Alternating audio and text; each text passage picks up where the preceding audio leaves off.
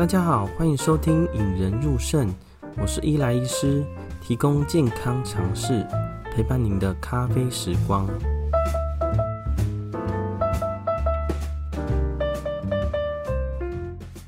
今天高兴欢迎王院长来《引人入胜》，超级欢迎哦！呃，各位《引人入胜》的听众，大家好，我是好肾医师王书明。我先介绍一下王院长，大家对他一定有印象啊。其实，在前几年，普拿疼有个广告啊，就是会推荐阿北普拿疼止痛药的帅哥，就是王院长。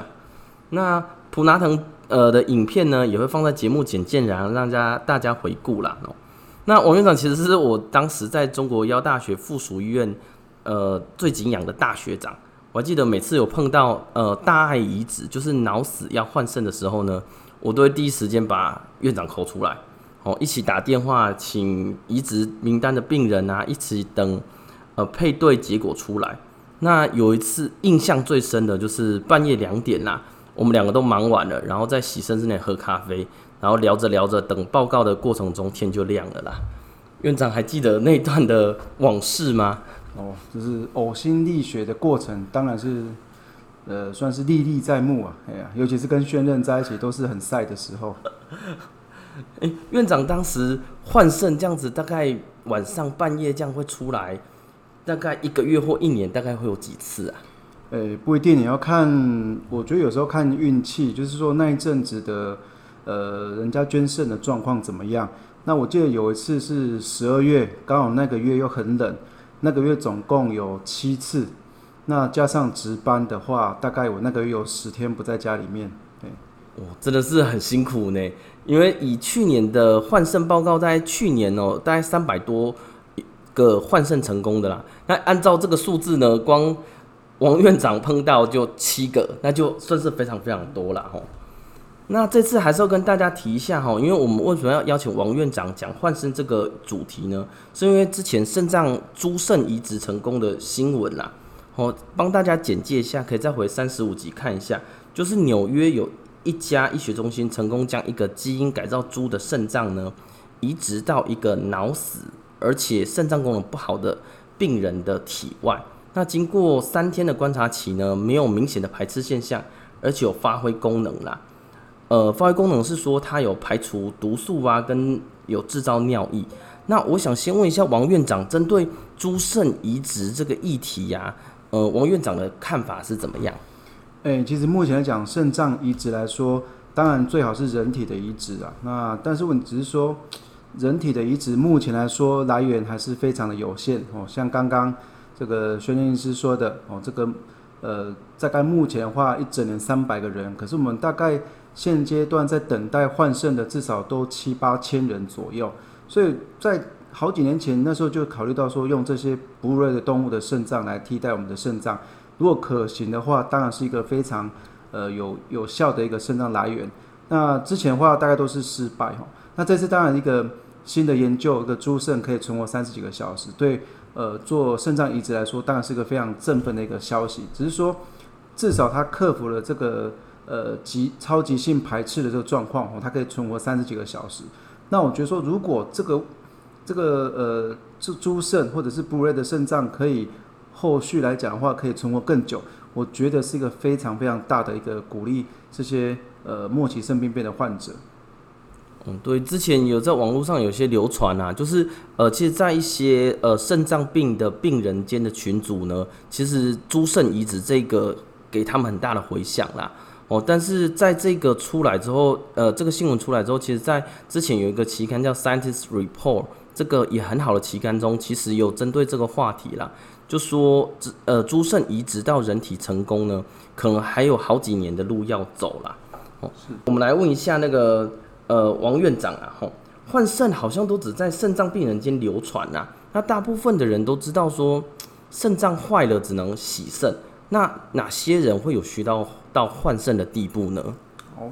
诶，其实应该是说，假设我们今天末期肾病变到最后，肾脏已经没有办法负荷我们身体的要求的时候。我们就必须做肾脏替代疗法。那肾脏替代疗法就是分两大类，一个是洗肾啊，一个是换肾。那当然洗肾分血液透析跟腹膜透析。那换肾其实当然它其实原则上如果说可以换肾的话，当然就不需要做洗肾的动作。只是说像刚刚说的，因为洗肾呃换肾的这个肾脏的来源确实非常有限哦，所以相对来讲大家就比较少去提到或者经历到。那其实换肾来讲，相对它的好处一定是远远的大于这个洗肾的好处了，应该是这样讲。嗯，那像之前有些患者，就是之前我有碰到，就是呃很多人都是呃大爱移植嘛，哦，就是已经洗肾后排队。那有些人是亲属移植，就是他有自己的家人捐赠啦。哦，那呃大爱跟大爱移植跟洗那个呃亲属移植的呃条件或者说目的性，可以请王院长跟我们稍微分析一下吗？基本上在亚洲台湾好了哈，台湾的大爱子的话，大部分我们还是有个观念，就是说这个呃人走了之后，希望可以留全部的这个呃算是一个身体哈，他不想要做一些器官的的的的的捐出，所以其实这种大爱捐赠的肾脏来源确实相对讲很少。那如果是以亲属间的移植可行的话，在国外其实他们很推荐这种这种呃活体，我们讲活体移植。但是在台湾目前的话，因为某些的一些因素哦，所以目前还是只限制在一些呃几等亲哦，不是五等亲以内。那这个法案目前在可能会慢慢的呃，比如说松绑哦，也许在慢慢的把这五等亲慢慢的再再扩扩展到其他的一些亲属或者是非亲属之间。但以目前来说的话，如果今天是亲属间移植的话，他不需要去等说要洗肾才可以做换肾动作，也许在最后准备洗肾前就可以抓。这些亲属间可配对成功人做换肾的动作，而不是像大爱捐赠一定要洗肾之后才排队。那这样看来，吼，这样子可以分两个部分来说啦，吼，呃，假如是亲属移植的话，意思是说我的肾脏功能开始不好，开始觉得说已经会影响到生活了，那我们就可以开始来呃谈亲属移植啦。哦，那假如说我的有个亲人好了，呃，他想我们是五等亲内，那我想要换肾给他。那通常要跟这一位捐赠者跟这位受赠者特别讲什么东西吗？呃、基本上就是说，在确定是这些亲属内的关系的情况下，那没有一些嗯、呃、不良的企图的过程中，我们可以做开始这个呃器官的这个算是移植的准备动作。首先的话，两个人的一些呃基因的一些一些配对哦，细胞配对型大概就是要相符。再就是说。他们呃，至少捐赠者的身体是健康的哈，这当然是必要的。尤其是他的肾功能，尤其是两边的肾功能，两边的肾脏去做检查都是要健康的状态，不能说一边好的一边差的，而且没有一些慢性疾病可能导致慢性肾脏病的风险，比如说不能有高血压，不能有糖尿病哦，这种慢性变化就排除掉。那如果说这个人他也是健康的，原则上就可以做一些相对的相关的检查，检查之后如果都是符合的话。就可以来准备做这个捐赠的动作。不过，就像刚刚说的，受赠者本身大概就是肾脏已经快要不行的时候，就是可以来做换肾的准备这样子。那常常会不会问到一个问题，就是呃，受赠者就说啊，我不要拖累，我不爱拖外呃家人然后我的家人假如说，哎、这样不要牵连他，免得说换肾后这个捐赠者会发生什么事啊？那常常会被这样问到这个问题。那王院长针对说，捐赠者在谨慎评估过后换肾后会有什么风险吗？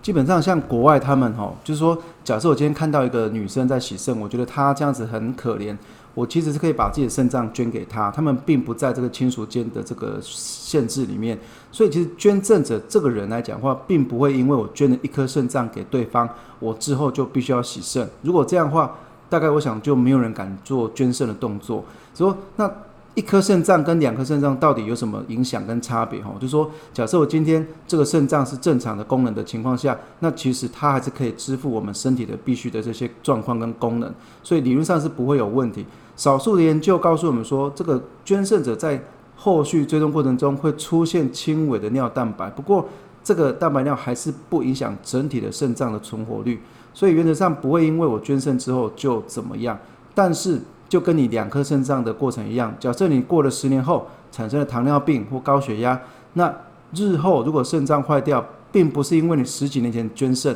而是因为你现在的慢性病导致的状况。所以其实跟两颗肾脏的是一样的一个预后的。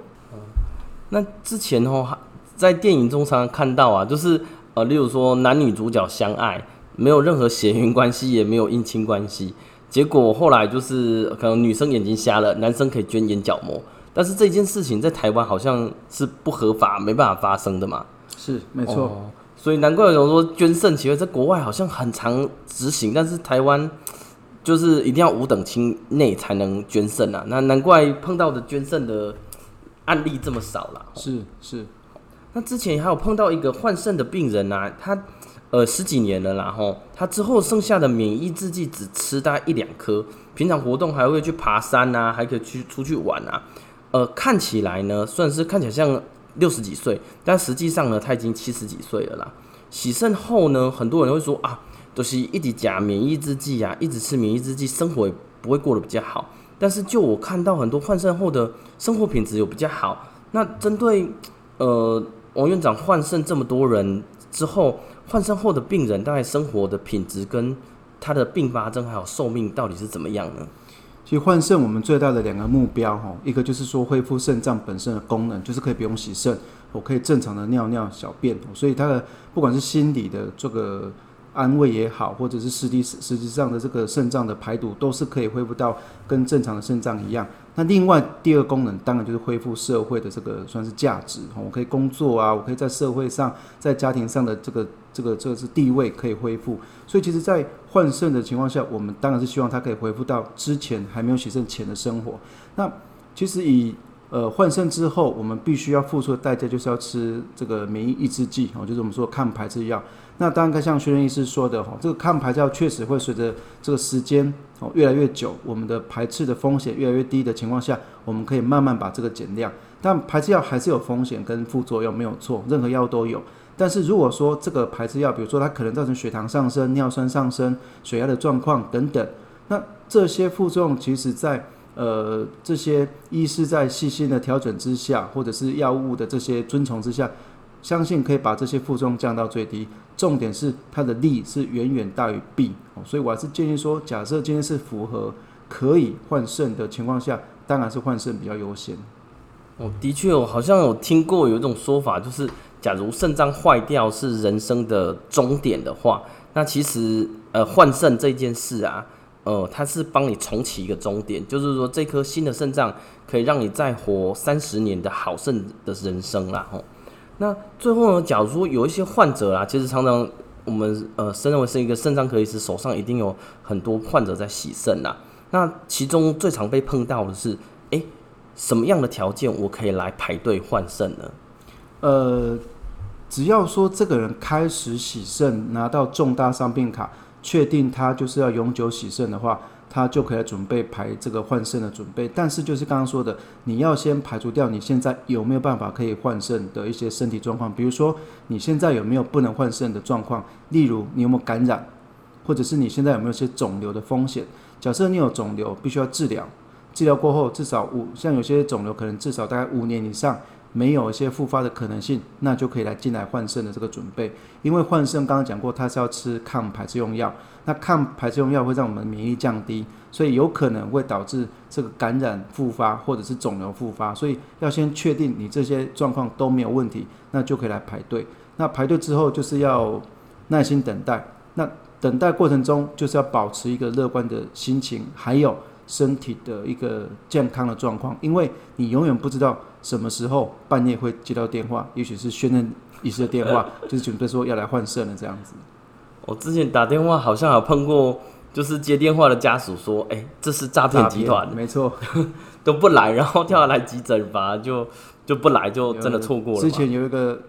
还印象深刻，一个半夜两点半那一天还下这个台风天，下大雨刮太刮风，然后说南投的一个阿姨六十一岁。叫她来挂了两次电话，然后最后跟她说，我们约在中国的急诊室，那那但是又不是约在 Seven Eleven，比较不用担心这样子。那最后呢，因为有些人以为啊，就是换肾，就是说要把自己的肾脏拿掉了。那其实说换肾，呃，其实把呃捐赠者的肾脏种在我们的呃前腹前下腹了哈，所以比较典型的，大家可以看以前 NBA 热火队有一个 a l o z o Morning 啊，哦。呃，中文叫莫宁啦，哈 a l o z o Morning 之前他其实是肾脏坏掉，换肾后还可以继续打篮球。而且打 NBA 这种强度的篮球啦，所以换肾后的品质真的是很好啦吼。那想问一下王院长有没有针对换肾的病人印象特别深刻的？诶，开始接触换肾之后，我们的手机更不能够关机哈，所以在没有值班的时候，其实我最怕接到电话就是器官移植捐赠小组的电话，因为那表示说有生意上门。当然你说，呃，害怕是因为又要出动，但是当然开心的是又另外一个病人可能会因此都要重生。所以有记得有一次，我已经礼拜一上完班值完班之后，礼拜二的晚上十一二点回到家。然后我才睡下去，一点半两点电话就来了，就看到是移植捐赠小组。那天就是台风天那一天，然后听到之后就只好在起来，然后梳洗一下就去医院。然后那时候到两点多，等病人到半夜三点，然后解释完之后，到最后配对出来报告已经早上六点多。那把病人送到开刀房之后，大概七点，我准备第上第三天的班。然后我回到家，等于是我连续三天七十二小时在家只有一个半小时。可是我觉得说，在这过程中，当然，我觉得就像刚刚说的，病人又得到一个新的一个肾脏，那至少可以让他重活一个人生。那又有一次是，我记得是开车到宜兰，哦，那就是礼拜六下午，准备去度假，然后刚下交流道，电话就来了。那没办法，就只好可能那时候就考虑到说，先把小朋友先送到饭店，然后再自己开车回来台中做这个后面的一些处置。所以其实我觉得说，这个呃。捐肾或者是说移植的部分来讲，确实是很辛苦，但是也有他非常有成就感的一面呢。对啊，我想薛律师大概也有类似这种经验的方式，这样子。诶、欸，最后想帮听众们问一下，就是我以前对于那个移植名单的，呃，大家都知道移植会有顺位嘛？那很多人就说啊，我已经等了十年了啊，为什么他的顺位还比我前面？可以请。王院长帮我们解惑一下，说有些人移植，哎、欸，他等了，哎、欸，很，哎、欸，例如说等三个月他就已经排到了，那我等了三五年，我还没有被打过一通电话，那什么样的会让你的顺位有差呢？他其实是现阶段台湾的这个名单都是非常公平公正哈，因为他就是有一个大电脑去做排名，所以他没完全没有办法用个人的这个呃算是利益去或情感去介入，所以假设说。呃，可能他的分数跟他的等待的年纪，还有病人本身的这个他的这个等待的时间，还有就是它本身最重要是基因型有没有符合这个捐赠者出来的基因型。假设说你的基因型跟捐赠者进行一模一样，百分之百一模一样，那无条件就是第一顺位，不管你排多久。我们遇过一个最快的是三个月就排到的，当然也有遇过十年才排到的。所以人家说啊，这个运气确实跟运气有关系。那我是觉得说。呃，所以刚才讲说，在这等待过程中，就是保持乐观，但是身体要保持健康，不要说我等到轮到我的时候，我才发现啊，我当时不能够换，那就丧失一个很重要的一个时机点，这样子。那今天很开心，欢迎到王院长帮我们换肾的问题解惑啦。那最后问王院长一个问题啊，以王院长一个呃肾脏科医师院长跟一个壮年人的角度，心目中的健康跟幸福人生大概是长什么样子？好，想不到我已经变成壮年了哈，其实还是想回到青年的时候。那我觉得说，当然以不管是肾脏科医师或者是医师立场，我觉得健康当然分两个，身体跟心理。所以身体健康包括说我可以在呃无拘无束的情况下做我想做的事情或运动，而不受病痛所干扰。那第二个就是心理，我的心理就是我很我很开心。我很享受我目前的一些生活状况，我很满足我目前所拥有的一切。就身心健康情况下，我想是我的算是我们对自己或对我们的患者的一个要求。所以我觉得说，假设以刚刚讲的话，我把它变成四个呃四段话的话，就是我觉得会建议就是说，可以保持健康，创造人生啊，再续活力，然后享受幸福。那我觉得说这四个东西就是可以让我们的。呃，身体或者是心理，不管是享受，或者是呃 enjoy 这一部分来讲，或者是让活力可以继续满足下去，就像刚刚薛医师说的，那个七十岁的阿伯换肾之后像六十岁的感觉，我觉得这是我们所追求的一个目标。今天很开心，欢迎到王院长来跟我们分享换肾的一些呃小常识啦。那帮大家稍微整理一下，呃，三个重点啦，吼，呃，第一个重点呢。呃，换肾，也就是说肾脏移植呢，有分两种，一种叫做大爱移植，一种叫做亲属移植。好，所以大爱移植呢，就是洗肾后可以来排队，这个叫做大爱移植。哦，但是大爱移植目前呢，等待时间会比较久啦。哦，而且呢，也是要看呛死就是要看机会啦。吼，有可能这个捐赠者肾脏跟你不合，那即使你在第一顺位呢，他依然会给下一个顺位的，呃，比较合的基因型的呃受赠者啦。那第二个呢，叫做亲属移植。那亲属移植呢，当你在肾脏功能不足以支撑自己生活品质的时候呢，就可以来讨论亲属移植。那目前台湾的亲属移植呢，必须在五等亲内啦。那第二个呢，大家在问的就是移植后的换肾后的生活品质会怎么样呢？那目前以呃全世界的移植科学来说呢，呃，移植后的受赠者呢，生活品质会非常的好，而且呢，生活跟寿命都会获得很大的延长啦。那第三个呢，帮大家整理的重点是，呃，捐赠者。哦，就是捐赠者在谨慎评估过后呢，他的肾脏功能并不会因此而衰退，可能在长期追踪可能会有些蛋白尿，甚至有些人血压会上升五 mm 啊。哦，这个是捐赠者的风险，但是以捐目前的移植科学来看呢，呃，捐赠者其实长期来说肾脏功能不会比一般人来得差。呃，有听众反映呢，我们都没有在阅读大家的留言呐、其实大家留言呢，我们都有在仔细看。那所以我决定这一集呢，开始回顾大家的留言啦。吼，呃，这个留言是去年十二月的啦。吼，呃，Ariel 过，呃，是留言说声音很好听，五星吹捧。呃，谢谢你啦，这是对我们蛮好的支持。那第二个是十二月八号的留言者，叫做宇宙无敌美少女。好，也很感谢这宇宙无敌美少女。他的呃留言是好好睡，声音很引人入眠哦，也谢谢你啦。虽然说这个我知道知识型的一些呃节目啊，会让大家听起来很想睡。其实线上有时候在上一些呃线上课程，在听的时候，其实都会不小心睡着了。最后呢，也欢迎大家来我们的 FB 粉丝团呢，呃引人入胜来留言啦。那当然，大家听完这一集呢，假如有一些呃感想或有一些评论呢，也欢迎大家来到 Apple Podcast 或者 First Story 的留言区呢，跟给我们大家一些鼓励，或写下你的呃心情或有一些分享。那我们之后呢，也会在节目中呢，呃跟大家念出大家的留言啦。哦，最后呢，感谢大家聆听我们的节目，希望大家有一个胜利思维，拥有一个幸福人生哦。